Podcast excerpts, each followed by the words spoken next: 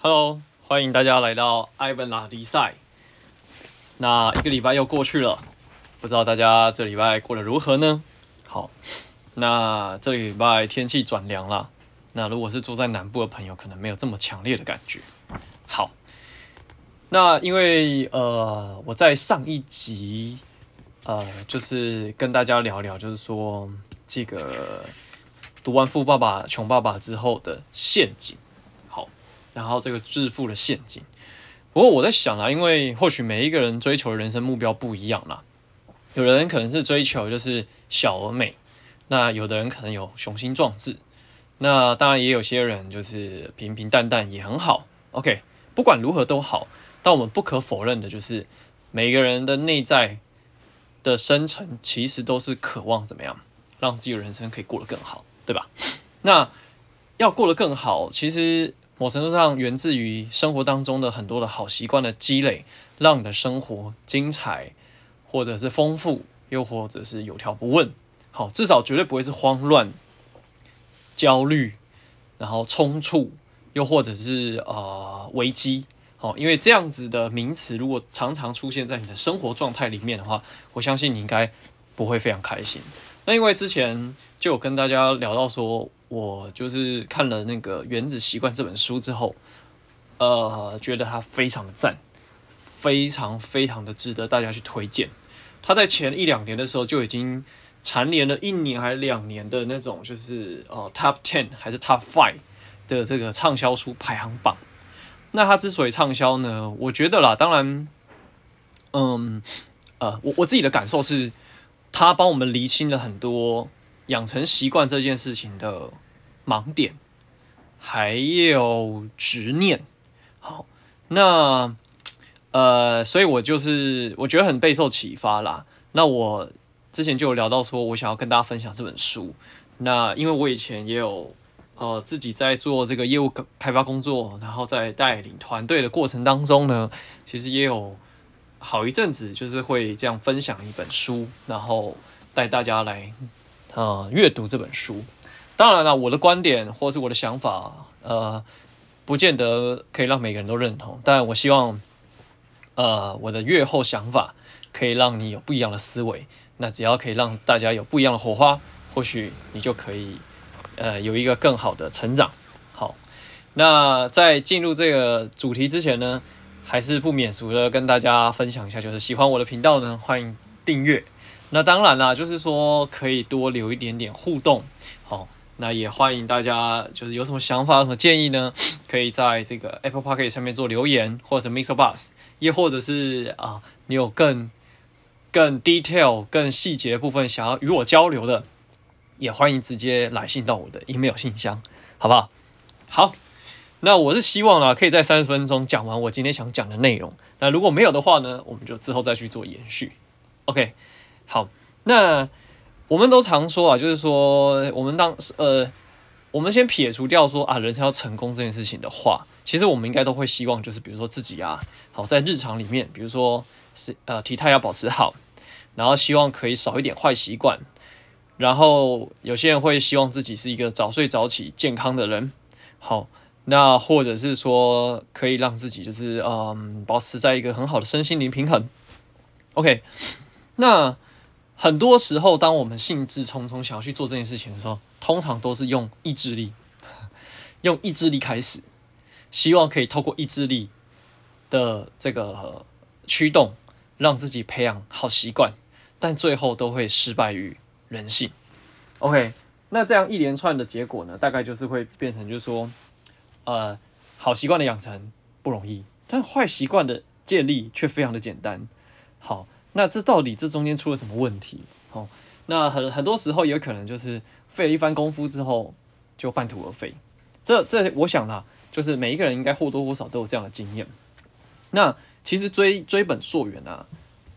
习惯的养成哈，因为刚刚有提到意志力三个字嘛，那都是从哪里出发的？就是你的脑袋。那很不好意思，我们呢动物呢脑袋呢就是偏向于懒惰，这是人之常情。所以啊、不是说呃特别笨，或者是说，那当然了，那个可能有一些特别高的、特别低的，哦，这之类的。但是我以这个平均均值来讲话，我们每个人脑袋并不会特别的笨啊，但是大家的脑袋都很懒。OK，所以你知道吗？就是呃，如果你常常嗯都是依靠脑袋去做事情，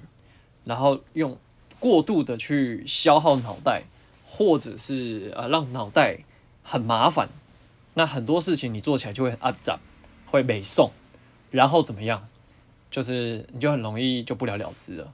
所以，不过今天不管是解决问题也好，或是建立习惯也好，你只要让脑袋进入到一个，这就麻烦嘞，按麻烦了哈。刚刚是客家话，好，那你就很容易停下来。OK，所以今天要拿回人生自主权呢、呃，这本书的精神是希望就是说，透过这个原子习惯建立这个好习惯，可以让你的生活有系统化之余，你的脑袋的精力。应该要把它放在真正重要的事情上面。OK，好，那怎么说哈？那我们就来进入一下这个正题了哈。不过了哈，这本书呢，我觉得我前面在看的时候啊，我我我个人的习惯是这样啦，就是我喜欢从第一页开始往后翻到最后一页，但是有蛮多人会喜欢跳着看。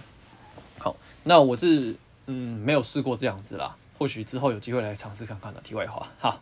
这本书的作者哈，一开始你看他这个在讲他的经历的时候，你就觉得 amazing、crazy、不可思议，很难想象，替他感到悲哀、悲叹。好，他是一个怎样的人呢？就是一个美国人，但是他在高中的时候呢，因为美国外很很盛很风行，就是学生去打那种校队啊，或者是去打呃去去玩运动。然后去参加比赛。那我们的作者呢？他的爸爸是美国大联盟的小，呃，美国职棒球队的小联盟啦，反正就是他们的 B 组啦，好，的球员。所以从小耳濡目染的情况下，他也是立志于想要成为一个职业的棒球选手。但是很不巧的呢，他有一天就是在这个比赛吧，还是在练习的时候，他的同学不小心在挥棒之后呢，那个手没有抓紧，球棒就滑落，然后那个球棒，因为你知道那个在打球的时候，那个瞬间加速度，还有那个整个重心的力量，全部灌在那个球棒上面，然后飞出去，然后那一根棒子就直直笔笔的朝他的脸命中，超惨，他的位置就落在两颗眼珠跟鼻子的中间，蒙下去之后，他整个脸。就是凹进去变成一个 U 字形，而且因为就是这个严重的撞击啊，他的大脑的骨头全碎，然后那个骨头呢，因为就旁边周边陷下去之后，整个压迫到他的脑袋，你光听你都觉得哇，这个好痛啊！然后从那个鼻梁断裂啊，然后那个颅颅内的骨头就是碎裂，然后眼窝也碎了，所以你可以想象。这个人要是救回来，这个后遗症跟后面的修复不知道多么困难。那在一个高中生的年纪底下，对不对？就是青少年的时候，是多么的在意自己的外在，然后多么在意自己的这个美貌啊，然后对不对？那他的脸这样猫进去之后，你看他如果要做这个修容，然后要重新就是建构回来他的样貌化，你看有多么的不容易。好，总而言之呢，他这一路上的过程呢、反正就是，呃，他后来就送急救嘛，然后送第一家医院之后呢，发现，呃，好像状况更危急了，然后有点救不回来，然后甚至已经一度到，呃，濒临死亡状态的昏迷昏迷情境了。好，那到到那个时候，可能还要插着呼吸器呼吸器协助他呼吸。好，但是因为你知道故事都是这样子啦，就反正他就奇迹似的。啊，度过了最艰困的那个夜晚之后呢，好，那他终于可以稍微正常一点的呼吸。记得只是稍微正常的呼吸，你看有多么的不容易。那想想我们现在可以啊、听听 Podcast，看看 YouTube，然后畅快呼吸，然后品尝着美食。好，所以我觉得这一切都蛮感恩的啦，好不好？喂，题外话，总言之，在在这一连串的过程当中啦，好，反正呃，最后终于啦。从鬼门关回来了，但是呃，他的复原状况，你说他，他有断哦，超可怕的。我觉得这个东西哈，非常的 over，非常的 crazy。好，他就说，嗯，因为他后来在治疗过程当中，有一天他就是不用靠那个呼吸器嘛，然后那个，呃，医生希望他可以稍微那个，就是测试一下他的嗅觉有没有恢复。好，结果他就。深吸一口气之后，因为那个吸进去的空气啊啊，因为他的那个刚刚不是讲嘛，那个鼻梁猫进去嘛，然后他眼窝啊、头骨啊，然后练的骨骨头就是碎裂嘛，后来修复嘛。可是那个过程当中就还没有修复的时候，那医生在请他做这个嗅觉的测试的时候，他就深吸一口气，然后有左边的眼睛的眼珠子就掉出来。我我想说，我读到这里的时候，我，你知道我内心会揪一下，就哇塞，这个也太太 crazy 了吧？好，因为他说那个吸进去的眼空气啊，经过眼窝，那因为那个压力啊，因为他就是脸就是还没有修复完全嘛，所以那个压力过大，把他眼珠子就往外推，他眼珠子就掉出来了。Oh my god！你有没有觉得这个东西听完就是太太令人毛骨悚然哈？好了，反正后来他终于漫长的复健修复，就是终于稍微可以变成一个呃正常的人的时候呢，他就是大概就是还就是有些后遗症的，比如说他会有癫痫问题啊，然后有视力的问题啊，好，然后因为头部受受伤嘛，所以他的身体的平衡感啊什么什么之类。不过我最最佩服他的是，他还可以再重新回到棒球场上，厉害吧？重点是他回到棒球场上之后啊。好，当然嘛，因为受了重伤，然后这个漫长复健过程，所以他都没有接触比赛，没有接受训练，所以他当然就被踢出球队名单嘛。所以他就从这个呃板凳中的板凳慢慢开始去练习。然后他那因为那是他高中的事情嘛，然后他就高中就毕业啦，好，就进入大学。那因为他我觉得这个人很特别，就是他受到这个这么大的打击之后呢，他并没有就是认真啊，不是。认真低头，不是，他就没有认，他没有低头。对于他现在的人生，他希望他还是可以回到人生的正轨上面。那他知道说，他要回到这个正轨上面的时候呢，他就不可能挥霍他的人生。听起来真是很励志啊！哈，不过就是作者的真实啦，哈。所以大部分人在进入大学的时候，包括艾文我自己呢，就开始可能，呃呃，电动就打得比较多一点啊，社团跑得比较勤一点啊，然后。啊，因为就是十八岁的青春少年的身体嘛，所以就也没什么在睡觉啊。那他呢，就是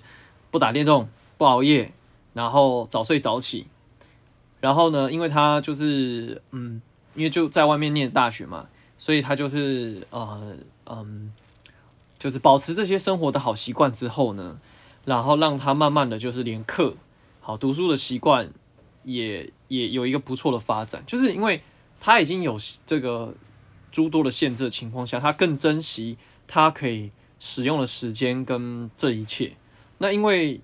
他真的太想要变成正常人，然后回到校队，甚至你知道他还去增重去练重训。一个这个脸部头部受到重击的人，那反正他后来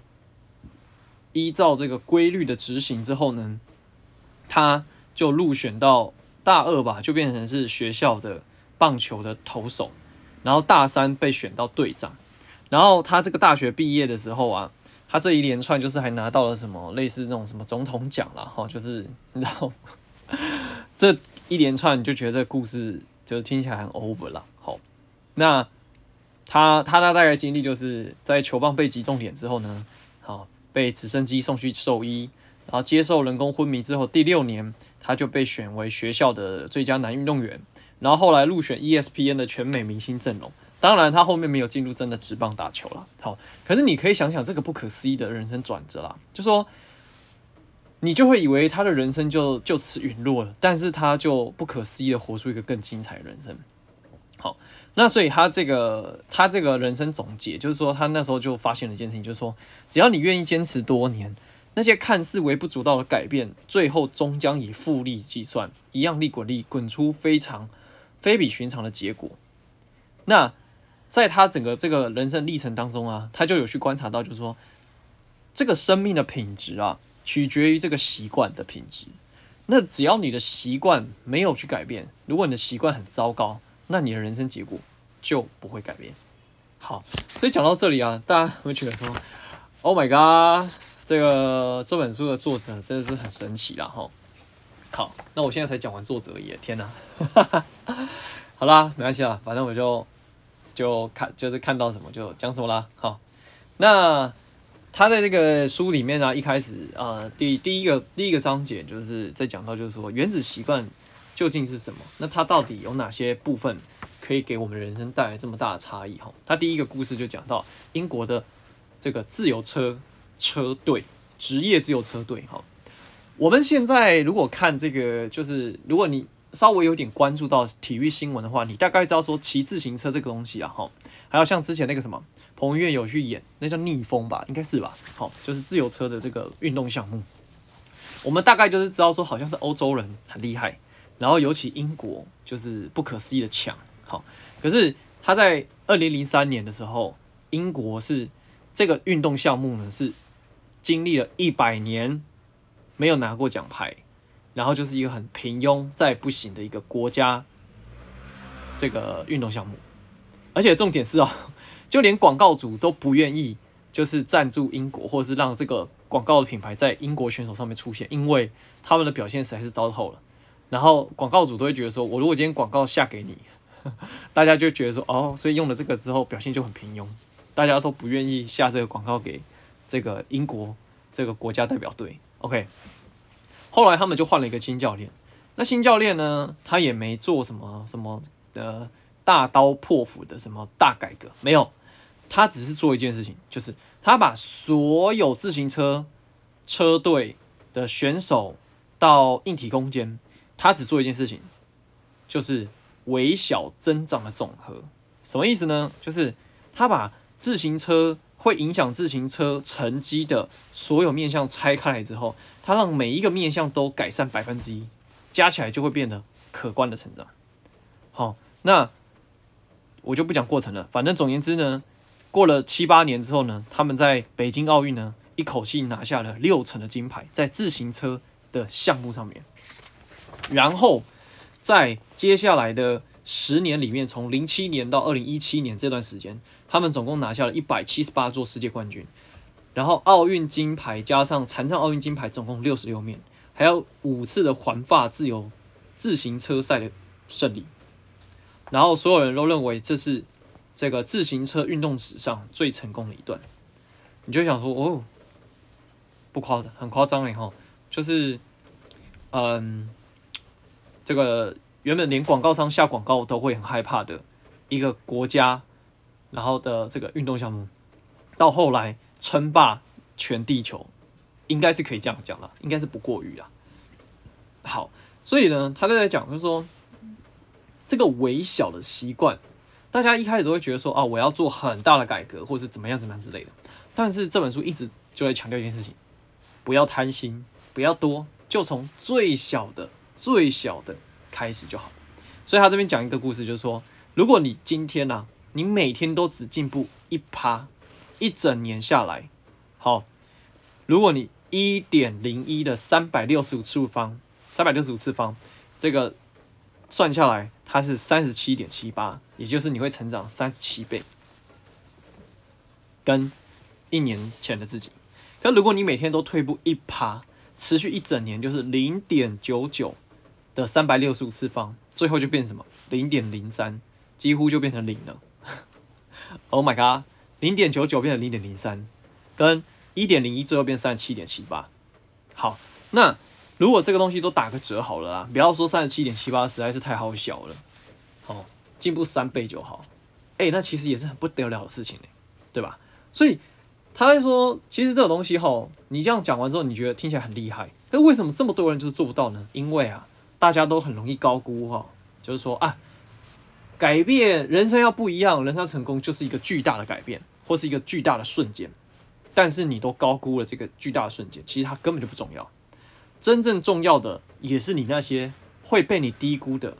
每天都可以做的小改善的价值，就是这个。OK，好，所以呃，我我自己看了总结总总结就是，我们都很容易忽视当下的一点点，就是那么一点点。但是很抱歉的是，这个东西哈，就是这个一点点哈，它的行进过程跟它的推进实在是太过缓慢。再来，这个好坏习惯呢的养成也太过简单。是不是觉得，嗯，好像是蛮有道理吼，对不对？我们在这个好习惯的演这个堆叠过程当中，都会觉得说，哎呀，想说就举个例子啊，比如说我要减肥嘛，好，我们就决定说，啊，那我要开始做三餐控制，然后开始做一些运动啊，人家讲的少吃多动吧，哈，然后你就执行了三天、五天、一个礼拜之后，你就发现啊，才减这一公斤哦。假设你的目标是减个八公斤、十公斤，就想，啊，这个好慢哦，然后。因为这个可能需要消耗你大量的意志力，所以最后你过了一个礼拜，你就，诶，过了一个月，你就会发现是有减，可是也减不多。然后你可能意志力太快被磨磨磨掉、消耗殆尽的时候，你就很容易放弃，然后就会突然失控，然后一次的失控就深深的责备自己，然后最后就怎么样？所有的努力就白费了。OK，这个我觉得，呃，我自己工作经验下来，长久遇到。我的消费者或是我的 team member 也很容易有这种状况。好，就是好的东西，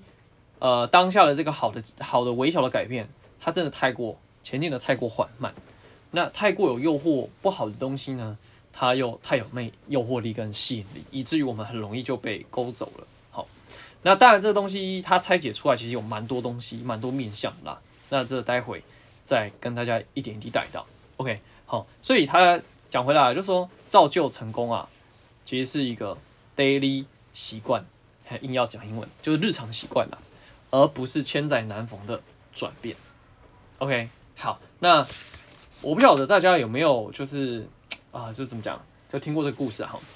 他是这样说的：有一块石头，你敲它，第一下敲它没有动，第二下敲没动。十下、二十下、三十下、四十下、五十下、六十下、七十下、八十下，你发现它无动于衷。最后你在敲第九十九下的时候，它还是无动于衷。最后你敲这个第一百下的时候，哎呀，石头就裂开来了。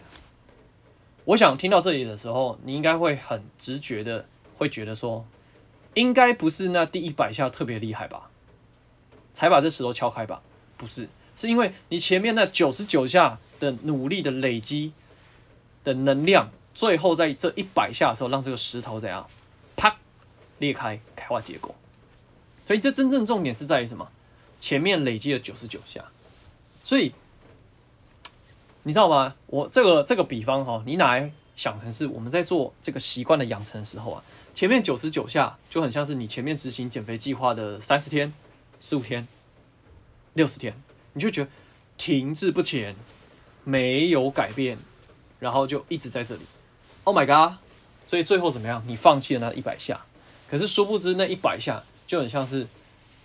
巨大的那个动能，它就是酝酿够之后，它往前滚动之后呢，你想停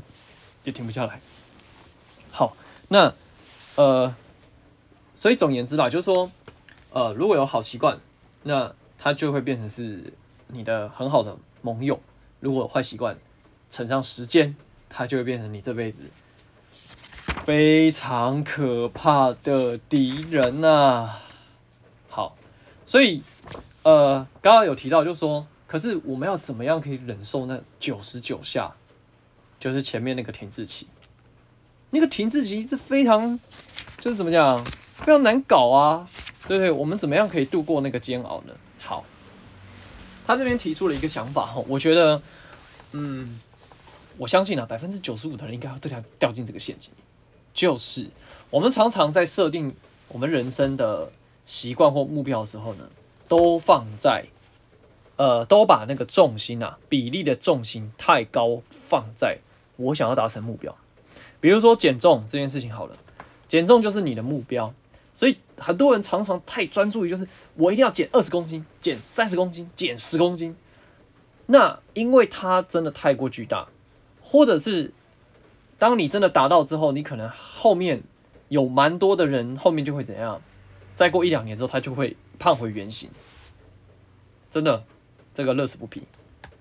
没聊那那个那个成语叫什么？就是反正很多很多了，很多案例啊，这样。好，这个陷阱就是你过度专注于目标。好，那他提出的这个想法是，其实我们应该要把焦点放回去，我们应该要专注系统。什么意思啊？就是说我们在达到一个目标的这个过程呢，你一定会开始去做一件做一些事情，然后呢，这些事情呢，它久而久之，它就会变成你的反射动作，甚至会跟呼吸一样自然。当这个力量够大，时间够久之后，哦，今天目标其实它就是一个什么？就很像是你在登山一样，它就是一个登山的某一个，呃，这个这个这个这个这个地标而已。就是你知道哦，我到了，然后可是呢，因为你还在这个路上，或者是你已经呃享受这个爬山的过程了，所以你会继续往往上走。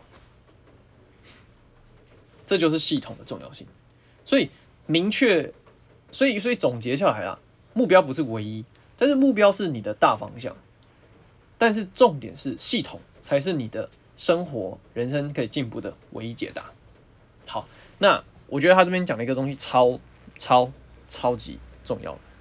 他那边讲到说，你知道吗？赢家跟输家啊都有共同的目标，但差别在于哈，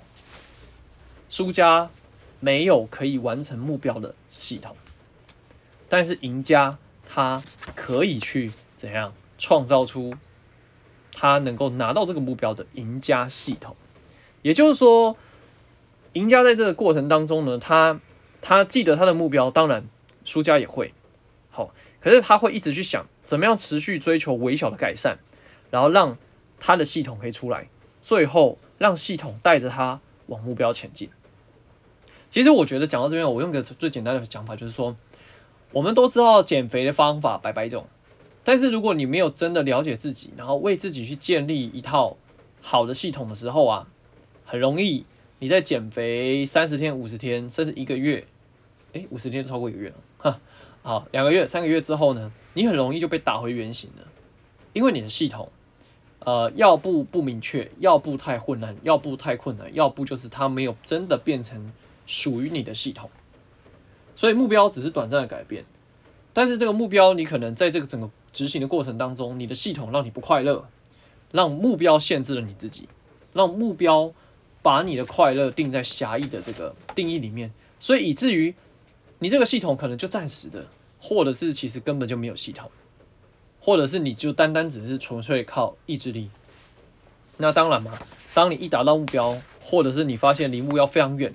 好，或者是你觉得哎呀要达到目标很困难，你最后就怎样？容易放弃，因为你的专注的关注重点都在目标上面。可是其实，啊、这个习惯的养成，它的真正你应该关注的重点在于这个系统的建立，然后可以让你怎么样，日复一日，或者是执行起来有如呼吸一样简单。所以啊，我们都会觉得说啊，目标就是一个长，呃，目标是很像是我们人生终点。可是啊，其实说实在哈，这个。这个过程啊，才是这个系统，才是你可以长期进步的唯一解方。所以，真正重点在于说，如果你可以爱上这个执行的过程，系统执行运作的过程，你就可以怎么样持续朝你想要的人生方向前进，而且它的高度可以一直一直的往上增加。好，所以讲回来哈，呃，我觉得大家可以好好去思考，就是说，大家自己在这个习惯的过程当中，然后难的不在于是人。其实真的难是难在于你的系统不适合你，所以你习惯没办法养成。我想这也是大部分、啊，很多人内心想要养成好习惯，可是却没有办法养成的这个呃痛点。其实就这个关键的重点在于你没有找出一个好的系统。那当然了，环境也有可能啦。好，但总言之呢，系统。建立一个好的系统，才会是，哎，你可以往一个好的方向前进的最大影响。好，那讲到这里呢，半小时就结束了。我今天准备的内容，我也只讲三分之一，三分之一而已。好，实在是有够那个，唉，有够需要加强了。好，好了，没关系啦。不过我相信今天这个分享的内容应该对大家有所帮助啦。那也希望我前面讲的这个这个作者的故事呢，可以让大家对这本书产生好奇啦。好，那呃没关系，反正我们就之后继续的往这本书前进哈。因为我在想，二零二零年啊，跟着二零二一年到现在，呃，也剩下一个半月多的时间就要结束了。那人生很美好的，未来的五年、十年、二十年都是呃无限的美好跟不可不可限量。那现在怎么样？真的不是重点，重点是在于说接下来开始，希望可以透过 Ivan 的分享，跟这《原子习惯》这本书的 Ivan 的一些阅后心得，可以提升你，可以协助你，可以继续往前。好啦，那喜欢我的频道，喜欢我的分享呢，也欢迎、呃、分享给你身边所有的朋友。那也如果有什么指教，然后你觉得我可以改善修正的地方呢，也欢迎提出你的想法，好不好？那我们就下个礼拜再见喽，感谢大家。